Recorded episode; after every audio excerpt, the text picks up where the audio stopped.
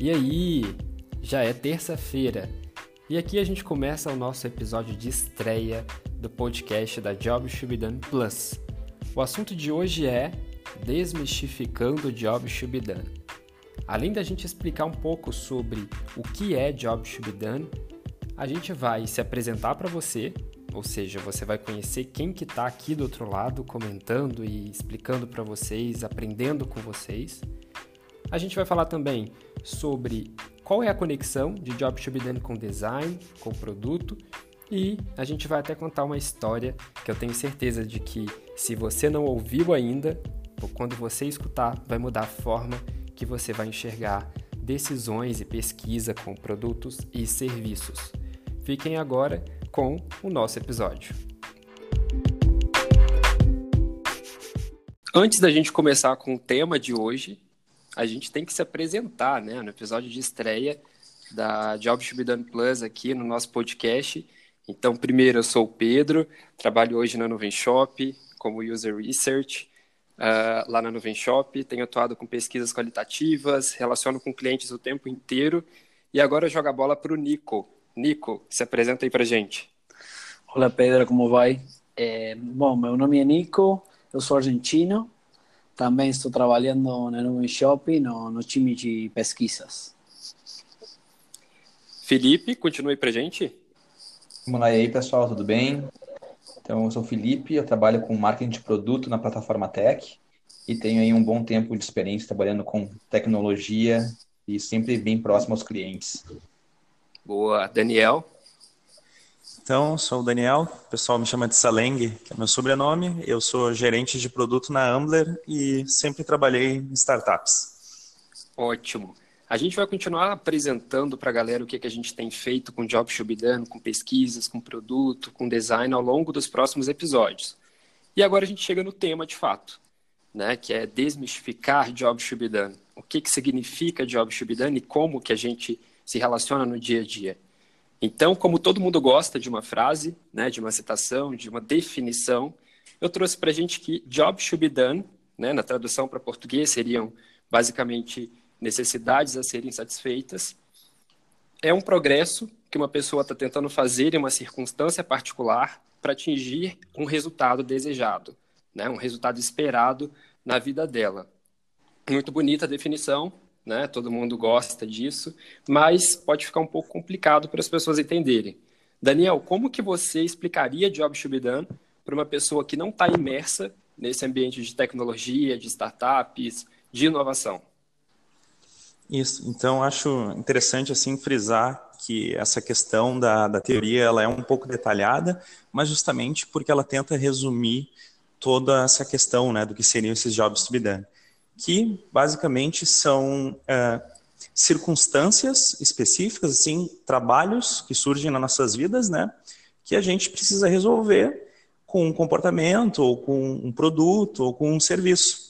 Então, a, a ideia da teoria é abranger essas, essa uma explicação a qual a gente consegue atuar em cima, né, enquanto criador de um produto ou profissional de marketing, para que a gente entenda melhor como essa necessidade em específico surge e como a gente consegue trabalhar com ela ou como nossos produtos trabalham para resolvê-las para o cliente. Exatamente. E aí, como você falou, né, Daniel, como que os produtos trabalham, né, para resolver uma necessidade de um cliente, enfim, de uma pessoa que está utilizando aquele determinado produto ou serviço, a gente tem um lado, né, de qualquer produto que é o design. Né? Hoje, a galera de design, a comunidade de design está muito ambientada e sabe de job should be done, mas muita gente não consegue aplicar ou nunca teve oportunidade de aplicar no dia a dia. Filipão, na sua opinião, assim, qual que é a conexão entre job should be done e design? Como que eles podem andar juntos? Eu acho que faz todo sentido usar jobs to be done no design, porque se a gente pensar que um bom design vai criar conexão com, com alguma pessoa, com um grupo de pessoas, né? E o Jobs to be done vem para fazer que as empresas entendam o que, que as, realmente as pessoas estão buscando, as suas necessidades.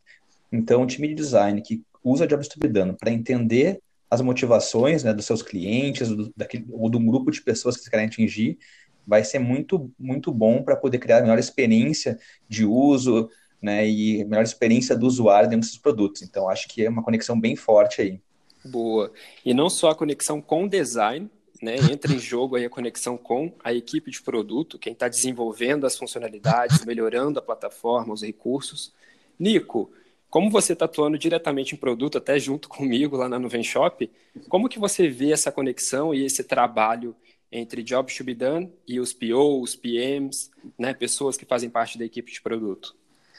Eu acho, Pedro, que Jobs to be done ajuda, ajuda muito no momento da, da priorização, sobretudo para um time de desenvolvedores que normalmente ut utiliza muito, muito, muitos dados, muito GitHub, e acho que Jobs to be done ajuda a, a esclarecer um pouco, dar uma teoria para esses dados e ajuda a que eles priorizem melhor aquelas necessidades mais importantes e menos satisfeitas dos clientes.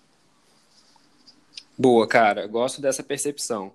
Agora, pegando de uma forma super geral, a gente acabou de lidar aí com design, com produto, a gente entende que jobs should be done são necessidades a serem satisfeitas dos clientes, então não normalmente a gente vai passar a enxergar os produtos e serviços como a gente foi condicionado a pensar, né? Existem três frentes aí: funcional, social e emocional, do porquê uma pessoa contrata ou, enfim, compra um produto ou um serviço.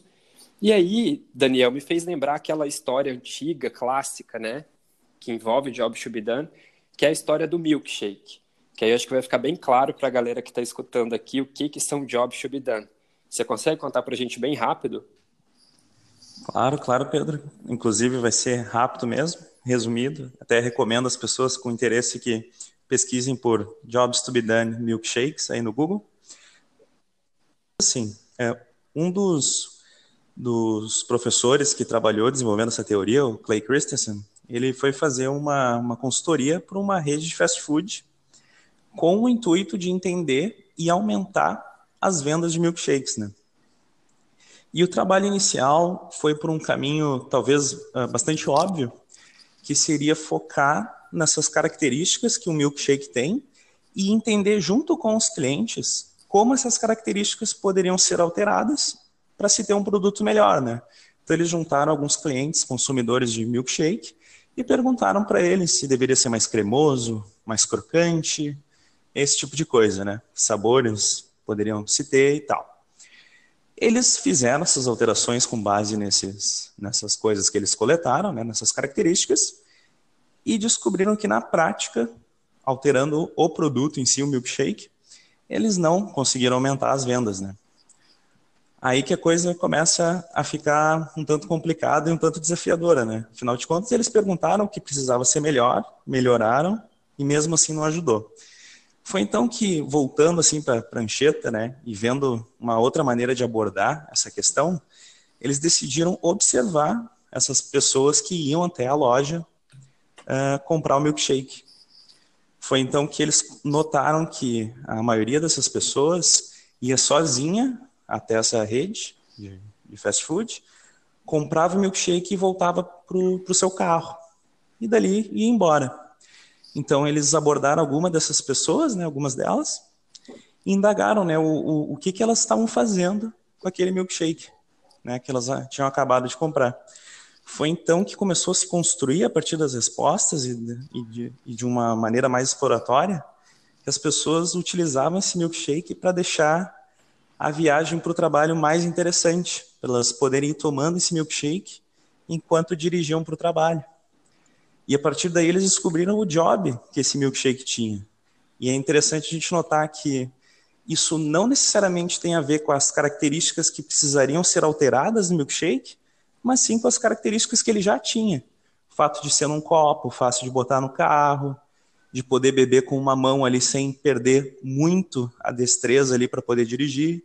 Então, na verdade, ele era um ótimo produto para esse job, de deixar essa, esse deslocamento para o trabalho via carro mais interessante. Além disso, é claro, a gente sabe que o milkshake é denso, ele fecha bem ali o estômago e a gente provavelmente só vai ter fome umas boas horas depois de consumir um, né? Seria mais ou menos isso aí. Boa, cara. E aí a gente consegue ver que só houve uma inovação, só houve uma melhoria porque o interesse a forma de pesquisa foi baseado em comportamentos, situações, e não somente no que as pessoas compraram, ou enfim, uh, no que elas realmente compraram ali, as funcionalidades, o recurso daquele produto ou serviço. Então aí já, a gente já começa a se questionar, né? Será que a gente está pesquisando da forma certa ou inovando da forma certa? Bom, o papo de hoje foi bem rápido, foi mais para a gente ter essa visão mais global sobre Jobs to be done. A partir de agora a gente começa a funilar esse conhecimento nos próximos episódios. Muito do que eu falei, do que o Felipe, o Daniel e o Nico falaram aqui hoje vão virar temas de próximos episódios aqui no nosso podcast.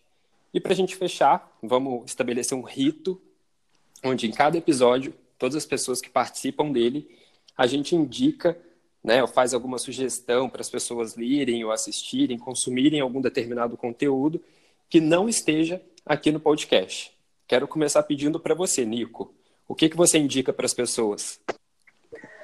É, eu a primeira coisa que indico é que assistam ao vídeo de Clay Christensen, que fala sobre o milkshake, que Daniel contou a história, mas olhar como ele fala as coisas é, é muito bom e gera uma validação legal, porque Clayton Christensen é uma das pessoas que virou famoso a teoria de Jobs to be done. Boa. Daniel, qual que é a tua indicação, cara? Isso, concordo com o Nico, que é uma ótima indicação do vídeo, mas para poder dar mais um, um material aí para o pessoal, eu recomendaria que acessassem jtbd.plus para acessarem um Medium ao qual a gente escreve alguns artigos, o pessoal aqui do da Jobs to be Done Plus, e recomendaria em específico para começar o artigo o que é Jobs to be Done. Boa, Felipe.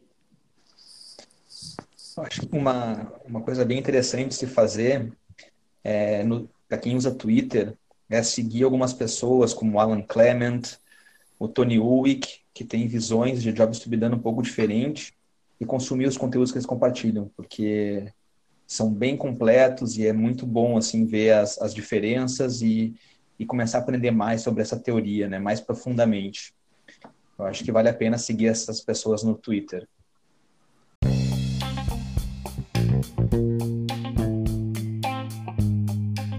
Então, você acabou de escutar o nosso primeiro episódio.